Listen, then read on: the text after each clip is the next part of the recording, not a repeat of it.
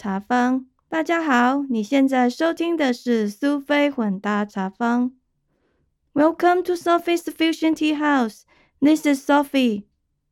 非常感谢大家的支持与收听苏菲混搭茶坊 Sophie's Fusion Tea House。想不到已经来到了第二十一集，从二零二零年十二月开播到现在，已经超过五个月了，真的非常的不容易。我在这里跟大家说声谢谢，真的非常感谢你们的支持。今天我要跟大家报告一个好消息，接下来我会陆陆续续增加一些访谈的节目内容，邀请各行各业、不同年龄层、不同国籍的来宾，跟我以远距访谈的方式，跟各位空中的朋友们一起分享他们精彩的人生故事。请你们一定要继续支持跟收听我的节目，并分享给更多的人听哦。有一些听众跟我反映说，我讲的内容稍微严肃了一些，所以今天我要来跟大家聊一些好笑的事情，聊聊发生在我身上的糗事。因为我迷糊的个性，我老公都叫我 Airhead。在美国生活这些年，有一些阴错阳差、因祸得福的购物糗事。今天的主题主要集中在买东西这件事情。最后，我会跟大家聊一聊我个人对美国购物文化的观察与感想。希望你会喜欢今天的内容。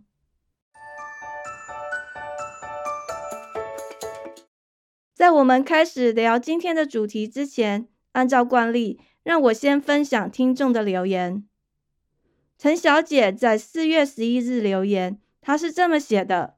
听完你最新的节目，我稍微补充一下，它指的是第十八集 Job Search 传统产业工作分享，从学生到高阶主管，梦想成真到大苹果 New York 时尚之都上班这一集的内容。接下来他写，很感叹，很多台湾留学生，或许应该说国外留学生都有这些经历。我的姐姐也是在美国毕业后申请了一年的 practical training。她因为是读西语相关的课程，所以在 L A 因为有许多的墨西哥裔移民，所以美国政府当时成立了针对这些墨西哥移民的单位，专门研究和追踪美籍墨裔的身体健康和种种情形。因为美籍墨裔对 L A 来说，是很重要的人，如果没有他们，可能 L A 会瘫痪。我大姐就在这机构工作了，当然公司是有帮姐姐办绿卡的，但是当时我身体不好，姐姐就毅然的放弃了工作，回来台湾照顾我，因此失去了留在美国的机会。这一点我非常感激。虽然后来她和我妹妹都申请到加拿大的国籍。但这个恩情我忘不了。我知道在美国留学生要找工作非常不容易，也要看尽脸色，因为有求于人，所以很多事都要吞忍，真的很辛苦。谢谢这位听众的分享。的确，办工作绿卡在美国生存下来非常的不容易，很多人都是十八般武艺、超大的本事才能撑过来。我想当年你的姐姐为你牺牲了工作机会，但是你一直感恩于心，她的牺牲应该是很值得的。另外，四月十七日有另一个留言，让我也一起在这里分享。留言是这么写的：刚刚和我先生一起听完了十九集的节目，我补充一下，十九集是 Driver's License。美国考驾照，路考上高速公路，战战兢兢，笔试挣扎，究竟考中文版或英文版？所以这个留言是在讲第十九集考驾照的事情。他说，让我想起了当年在 L A 考驾照的回忆。我笔试是考中文的，顺利通过。不过路考，我带着台湾人开车的精神去考，路考官是一位女士。起初一切都顺利，路边停车还有切换跑道都没有问题。但突然他要求我左转，那是一条八线道的宽广道路。我要左转时，理应非常简单，但不料，突然有位很胖的墨西哥裔欧巴桑远远地走下人行道。我眼见还那么的远，我左转过去一定是没问题的。于是我就打了左转灯要左转，不料这时我不管怎么踩油门，车子都动不了。低头一看，主考官拉起了我的手刹车，他指了指那位胖妇人，而我是一头雾水。后来才知道要让他先通过，我才能左转。于是我的美国驾照就泡汤了。但想想是因为美国路宽人少，所以有时间等人通过马路。但如果在台湾要这样等，可能要等到天荒地老。但这就是当地的风土民情，所以我只好摸着鼻子认了。而且隔天我就要回台湾，所以也没有时间再考，因此我的美国驾照之梦就毁了。本来我婶婶在我考前还答应我，如果考上了，她新买的 Porsche 928要让我开，结果就……这就是我的美国考驾照经验，也算难忘的回忆啊！谢谢这位听众。的确，用台湾的开车精神，在美国开车考驾照，一定是考不过的啦。可惜你没机会在美国开 Porsche 928。其实也没关系，换一个角度想，我觉得坐车也是蛮幸福的。谢谢这两则听众留言，希望有更多人能留言。回馈分享你的感想。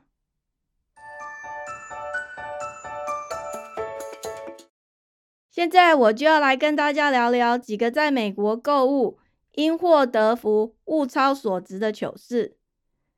我先生常常叫我 Airhead。什么是 Airhead？其实就是小迷糊的意思啦。意思就是这个人头脑里面都装了空气，迷迷糊糊的。我就是有一点这种个性吧。在我今天录音之前呢，早上接到了一通电话，打电话的人是我们家附近的那个园艺店。那个小姐打来说：“I just want to tell you, your name tag is still on our tree. The weather is getting bad.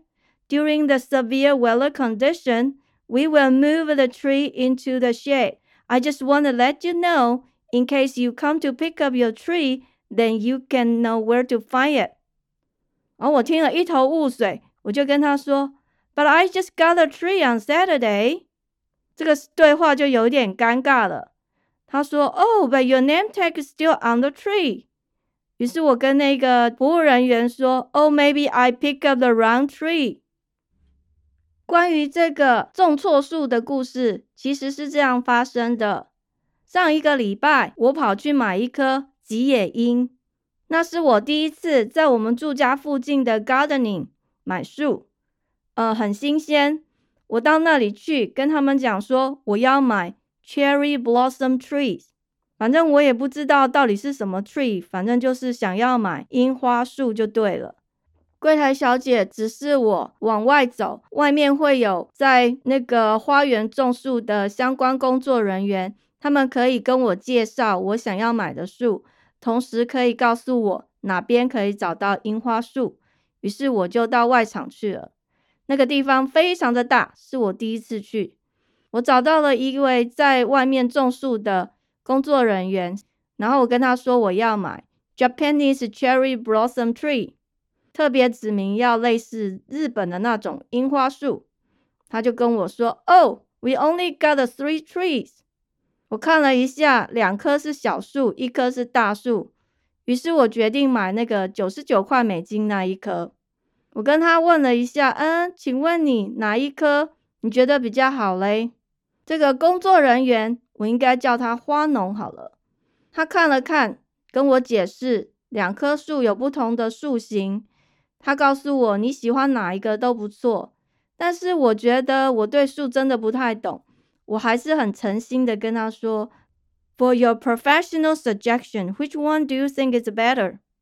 这一位花农他很诚实的跟我说，哦，那你应该选这个。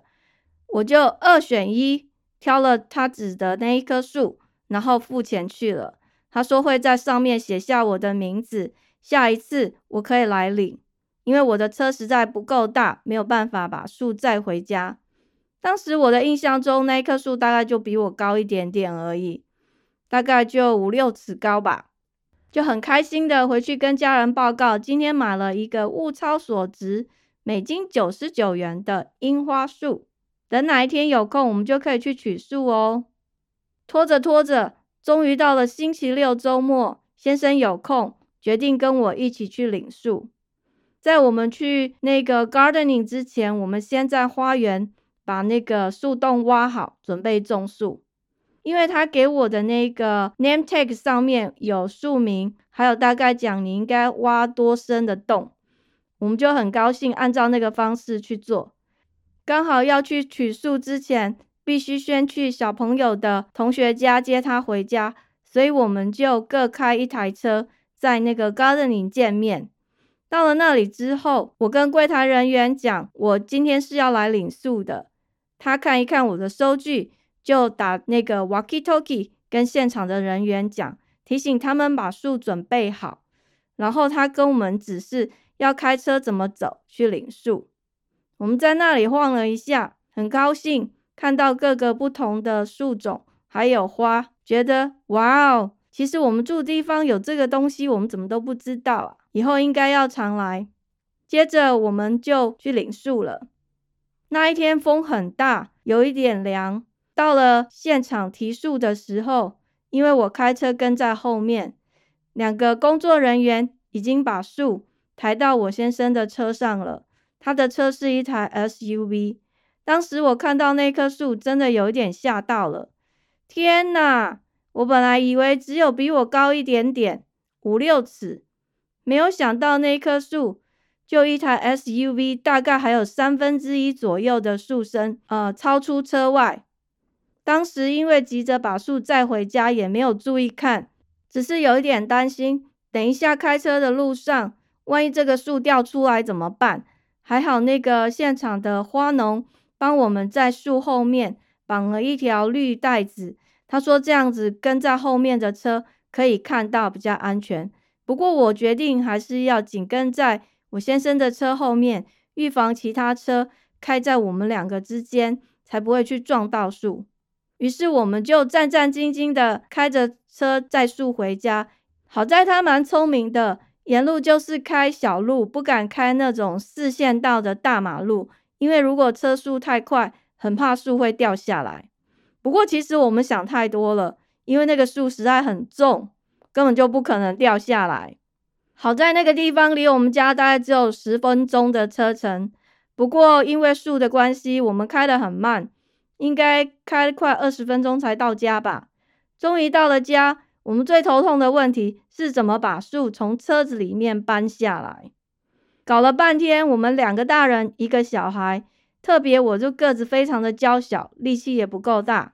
我先生实在没有办法把那棵树搬出来，弄来弄去，最后他爬到车子里面去，蹲下来，然后想办法把那个树往后推。我跟女儿从外面帮忙他拉出来。我们历尽了千辛万苦，九牛二虎之力，终于把树从他的车子上面。拿下来了，然后他就一直跟我说：“你不是说这个树只有比你高吗？怎么那么大一棵啊？而且你知道吗？这大概有两百磅诶，大概就是一百多公斤吧，连他都搬不动了。好不容易，我们又把树搬到我们家的后院 （backyard），我们是用那个 dolly，然后推过去的。后来一看，傻眼了，我们原来挖的树洞太小了。”根本就种不下去，我们又花了大概九十分钟左右的时间在那里挖树洞，大概是原来的两倍。终于把树洞挖好了，所以可以种树了。可是，在这个树根的外皮有一层类似塑胶的花盆，把它套住。就在我们要把树种下去之前，又费尽了千辛万苦，把那一个塑胶套给剪开。就在那一瞬间，我发现，天哪！这棵树上面有一个标签，它的标价是美金两百一十九。可是我买的是九十九啊！而且就在他们念我的时候，我是跟他们讲，那一棵树明明是白色的，而且收据上面的照片就是白色的。我也传给我朋友看，我朋友告诉我，我买的是吉野樱。可是现在可好了，我们也不知道到底种的是什么樱花树，只知道是一个巨树，而且比我们原来买的大很多。唉，我就是这样迷迷糊糊的，常常搞一些问题，被念了一下。不过这一棵树是粉红色的，其实也蛮漂亮的啦。后来我在网络上查了一下，这叫垂樱。总而言之，我们终于花尽了很多力气，大概快两个小时，才把这棵树种下来了。不过我当时并不确定我们是不是真的拿错树。只是很疑惑，但是就在今天早上，这个花店的人打电话来告诉我说，Your name tag still on the tree。哎，我很确定，我的确是领错树了啊，没办法啦，这一次就不是我的错，因为是那个现场的人早就把东西包好了，然后我们到的时候，他们正在搬到车上去，可能我也有一点错吧，因为我没有注意看。粉红色跟白色的确差很多，居然就让他们把树搬上车了。嗯，这就是种错树因祸得福、花小钱得贵物的经验之一。对了，当那个花店的人打电话给我的时候，我有跟他讲说：“I'm sorry, I couldn't bring the tree back to your place. It's too heavy, and I don't really have the energy to do that.” 然后他跟我说：“It's okay, I just hope you enjoy the tree。”说真的，以我平常的个性，我真的是会把拿错东西还给店家。可是那个数实在太大了，我实在是行有余而力不足，我真的没有办法把它送回去，所以就只能这样作罢。还有那个店家也没有跟我要，我真的是觉得非常的感谢，也很感恩这样的阴错阳差，因祸得福。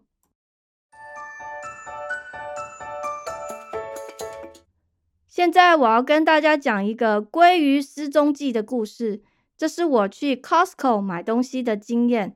我倒没有要替他们做广告，不过因为这个鲑鱼失踪记，让我长见识。原来 Costco 还有失物照赔的服务。其实鲑鱼不便宜，以我节俭的个性，平常我是不会买鲑鱼的。不过有一阵子，刚好我先生说他的眼睛看电脑看太多。非常的不舒服。我在网络上查了一些资料，吃鲑鱼可以补充一些什么什么素的，可以帮助你的眼睛恢复疲劳。所以我那一天就兴致一来，特别买了一条鲑鱼。当时我看到刚好有在特价，我就在现场挑最便宜的那一只，然后很高兴的带回家去了。回到家之后，我还特别跟他讲说：“嘿，今天为了……”给你够吧，鸡哦！我可是很用心的，特别买了一只鲑鱼回来。他也觉得，嗯，好吧。虽然我不喜欢吃鲑鱼，不过看你这么样的兴奋，而且这么关心我，我们还是可以吃吃看。就在我把所有的东西从车上搬下车，然后一一归位的时候，我发现，天哪！我买的鲑鱼不见了。这个时候，他又开始说：“Your airhead。”没错啦，我就是这种迷糊的个性。我就到车上找了找，前座、后座，通通找了一遍，还是找不到我的鲑鱼。那怎么办呢？后来我想了想，唯一最大的可能就是我放在购物车上面了。我当时因为很高兴，所以我特别把这只鲑鱼放在那个小朋友可以坐的那个位置那边，但是其他的东西都放在购物车里面，所以可能拿的时候就特别忘记那个地方。那我心里想，我好不容易花了快美金二十块买了那一大只鲑鱼，那不见了怎么办？于是他跟我说：“你打电话去 Costco 问看看有没有人捡到。”我心里想说，不问白不问也好。于是我就打电话到 Costco 的客服，他们的客服人员说：“Oh, I don't know, but you can come back and pick up another one. It's okay.” 当时我真的是长见识了，原来 Costco 还有失物照赔的服务哦，一时也顾不了开车来回大概要半个小时的时间，我就冲回去 Costco，然后到他们的服务柜台跟他们解释缘由。说客服叫我回来拿鲑鱼，那里面的服务人员跟我讲，叫我去找一个穿红色背心的经理跟他们讲。我就跟那个经理说了为什么我来了。经理说：“哦，那你就到那里去再拿一只鲑鱼好了。”我刚讲了，我这个人其实是蛮老实的。我又回到原来放鲑鱼的地方。可是现场剩下的鲑鱼其实已经不多了，大概只剩五六只。我看了半天，可是每一只都比我原来买的还贵耶，那怎么办？于是我很诚实的拿了最便宜的那一只，然后跟他们讲说，这跟我刚刚买的价格不太一样诶，有一点差。他们说没关系啦，你就带回去了。于是就是我这迷糊的个性，让我又。因祸得福，花小钱得贵物的一个糗事。另外一个故事是，几个月前买了一个山西产品，可是我想要退回去，但是店家不让我退。他跟我讲了半天，他最后把钱退给我，可是叫我东西不用寄还。这也是我第一次遇到的经验，觉得蛮特别的。所以在这里跟大家分享，事情是这样的：就在去年年底，我买了一个三 C 产品，大概美金一百多块。然后我们收到产品的时候，因为打开包装里面的那个原装盒子已经有破损了，当时我就对这个东西印象有点不好，心里想会不会是退货，还是有瑕疵？所以我请我女儿。先拍一张照片，东西买了大概三个月，但是因为我一直拖着拖着，所以都没有打开来用。最后逼自己还是要处理一下，所以我就把它打开来用。用了三次，觉得品质有一些问题。我请教一个对这个东西蛮有专业的朋友，他跟我说：“你买这个牌子其实不好，虽然在网络上大家都说很好。”但是以你想要使用的功能，其实它有一点贵，然后又有很多问题，所以他建议我也许把它转卖了，然后再买一个新的其他品牌的来使用。我觉得他讲的也蛮有道理的，所以我想说，嗯，那我现在来问看看可不可以退货。于是我就打电话去这个 customer service，这也是一个蛮奇遇的经验。我跟他讲说。我想要退货，我跟他解释，因为买来的时候东西有破损，然后我用了三次而已，可是品质不是我想要的，所以我想要退货。结果这个客服人员跟我说：“I'm sorry, you cannot return it。”我跟他讲说：“但是那个东西真的不适用，而且我以前也没有退货过啊。”他就跟我解释说，因为已经过了那个三个月，所以你现在没有办法退。我说哇，那怎么办？但是我不想诶。后来他就跟我说，嗯，既然你觉得这个东西不合用，我们希望你喜欢它，也喜欢用，所以我现在可以把那个钱退给你。心里想哇，那我加喝康诶。然后他就说，请你告诉我货号，然后我把资料查一查。他查了一查之后，他跟我说：“我们会把钱退给你。”我就跟他说：“But I want to return this to you. I don't want to keep it。”那个客服跟我说：“你不用退给我，你就是嗯，直接把它留着就好。”那我又跟他撸了好几次，我说：“你可不可以给我地址，我把东西退给你？因为我觉得他退我钱，我就应该退他东西啊，不然我拿这些东西不是很奇怪吗？”客服跟我解释了很久，他说：“你不用担心，我们会把钱退到你的 credit card 账号里面，但是你不要把东西退回来。”天哪，怎么会有这么好康的事情呢？我还是有一点不放心。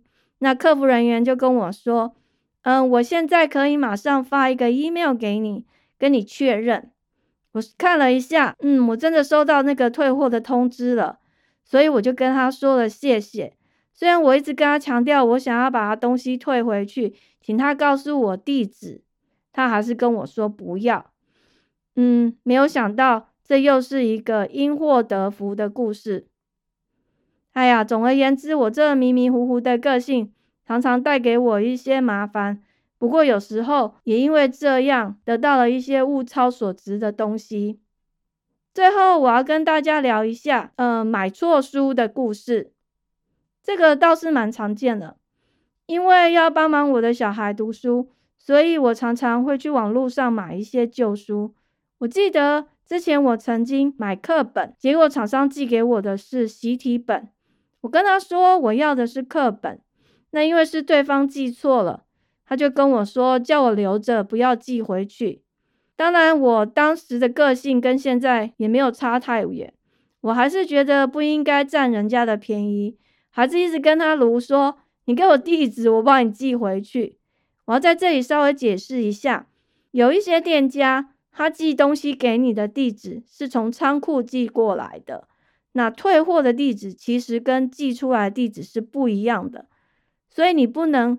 就直接把你寄到的那个包装上面的地址拿来当做退货的地址，这一点倒是要请大家注意。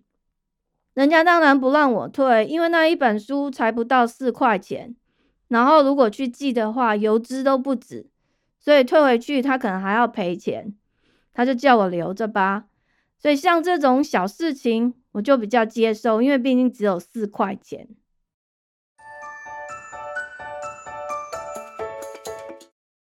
以上这几个买东西的经验，我这个迷迷糊糊的瞎拼高手，阴错阳差，用比较少的钱，却意外得到比较昂贵的货品。其实我个人认为，这跟美国以客为尊的购物文化有很大的关系。在美国，他强调客户的经验，让客户买的开心，从消费者或使用者的角度出发。美国的商业文化精神。就是这样。那另外还有一个部分，我认为相当重要的就是信任 （trust）。我认为美国人在某种程度上，有的时候有一点天真，他相信客人是讲真的，不会为了骗你东西而贪小便宜，去捏造一些故事。其实，在我个人的生活经验中，也常常出现类似的状况，比如刚才讲到的那些购物经验。那另外，我自己去买东西的时候，也有好几次，我在那个超市的推车收集区里面看到推车里面还有一些忘记拿走的东西。我印象最深的是第一次，我看到一整箱的饮料放在手推车里面，那时候我蛮好心的，就把整台推车推回去超市，然后跟里面的服务人员讲。可能是某某某忘记了吧，所以我想这些超市啊，或者是大卖场，他们应该也有很多类似的经验，就是有人付了钱，可是东西忘了拿，就是像我这种 airhead。所以呢，像我刚才提到的鲑鱼失踪记，他们还是给我一条新的鲑鱼吧。嗯，所以我认为信任这个人性的善良是很重要的一个价值观。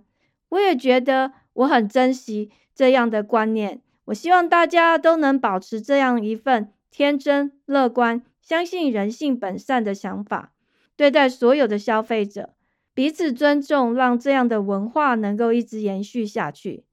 这样以后我又不小心忘记了什么，就还有机会可以补回来。另外，关于退货，货品不用退回，但是金额照退的情况，嗯，听其他人讲好像蛮常见的。不过都是不算贵的东西，像我刚提到美金一百多块的东西，我倒不常听过。不过难得，它就发生在我身上。我个人这样的经验倒是不多，因为我不常在网络上买东西。不过我也看了很多报道，他们有提到很多退货品，有的时候因为寄送货品的费用，加上仓储管理费，还有行政人员处理等硬体和人力的费用，整个流程下来，厂商所需要耗费的成本，有时候比损失一个产品更多。所以在某种商业利益的考量之下，他们会让客户直接把东西留在家里就好了，不要退回来。所以像我提到的，买书厂商寄错，书直接留下来，不用退回去，这倒是有好几次的经验。不过我想，因为我那个书只有四块钱呐，如果是一本四百块美金的，那我就不知道会怎样了。还有一些知名的品牌。嗯，像是一些高档货，他们其实也有一些退货的问题。不过，根据我看到的很多资料表示，有一些厂商，他们因为不愿意花时间跟成本整理，可是又不愿意把这些东西捐给其他人使用。根据厂商的说法是，这样会影响到他们品牌的定位，因为他们的品牌是有固定的消费者、一定的阶级程度来使用这些东西。所以他们不愿意影响他们的品牌，就直接把那些退货的衣物拿来当做垃圾处理。其实有时候一年可能好几吨，实在是蛮浪费的。虽然从厂商的角度在商言商，就成本、利润、品牌定位的考量，实在是有他们的顾虑。不过就环保的角度来看，我觉得那是很糟的那样的处理方式，我个人不太能够接受。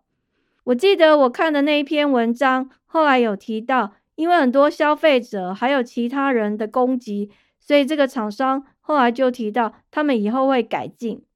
嗯，这样也蛮好的。总而言之，来到美国之后，对这个以客为尊的消费天堂顺势长见识，也很享受这样的消费文化。虽然偶尔也是会有一些不孝人士故意骗钱。但是我还是希望，也相信这份信任 （trust） 顾客的文化能够继续持续下去。大家彼此尊重、信任对方，特别是遇到我这个迷糊的瞎拼低手，发生意外的时候才不会损失惨重啊！时间过得很快，我们的节目又到了尾声，感谢你的收听，希望你喜欢今天的内容。苏菲混搭茶坊，Sophie's Fusion Tea House，让我们活在当下，健康开心做自己，找到你喜欢的人生。你如果喜欢这个节目，请记得把苏菲混搭茶坊，Sophie's Fusion Tea House，分享给你的朋友。记得请给我一些回馈，告诉我你喜欢或者不喜欢我们的内容，这是帮助苏菲混搭茶坊。Sophie's Fusion Tea House 成长最好的方式，谢谢您，我们下次见，拜拜。